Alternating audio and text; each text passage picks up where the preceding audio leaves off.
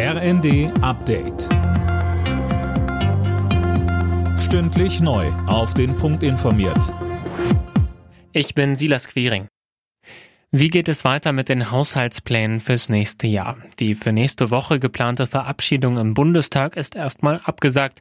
Die Ampel will nach dem Urteil des Bundesverfassungsgerichts erstmal beraten, wie sie die fehlenden Milliarden kompensieren will. SPD-Chef Lars Klingbeil sagte im zweiten, es müsse sehr sorgsam entschieden werden, aber für mich ist wichtig, dass es trotzdem schnell geht. Ich glaube, beides kriegen wir jetzt hin. Aber wissen Sie, ich erwarte, dass die Regierung jetzt schnell zur Entscheidung kommt. Die Unternehmen, die Bürgerinnen und Bürger in diesem Land brauchen auch eine Klarheit, die brauchen eine Planungssicherheit. Das ist eh eine Phase der Unsicherheit und da muss die Regierung jetzt dafür sorgen, dass wir schnell einen Haushalt haben. Laut ersten Prognosen hat die Partei von Rechtspopulist Geert Wilders die Parlamentswahlen in den Niederlanden gewonnen. Die PVV hat ihre Mandate demnach verdoppelt und wäre damit erstmals stärkste Kraft. Die bisherige Regierung war an einem Streit um die Migrationspolitik zerbrochen.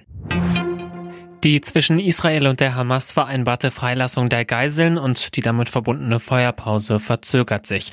Laut israelischen Behörden wird sie nicht heute, sondern frühestens morgen in Kraft treten. Offenbar wird noch über die genauen Bedingungen verhandelt. Jana Klonikowski. Während der Waffenruhe sollen 50 von der Hamas verschleppte Geiseln freigelassen werden, darunter vor allem Frauen und Kinder. Israel will im Gegenzug 150 palästinensische Häftlinge freilassen.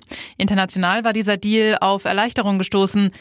Hilfsorganisationen bezeichneten die vereinbarte Feuerpause allerdings als zu kurz. Man brauche mehr Zeit, um lebenswichtige Hilfslieferungen in den Gazastreifen bringen zu können, heißt es etwa von Amnesty International. Benzin ist im Moment so günstig wie zuletzt im März. Der Liter E10 kostet laut ADAC im Schnitt 1,75 Euro. Da der Rohölpreis im Moment stabil ist und der Euro im Vergleich zum Dollar zugelegt hat, sehen die Experten Luft für weiter fallende Preise. Alle Nachrichten auf rnd.de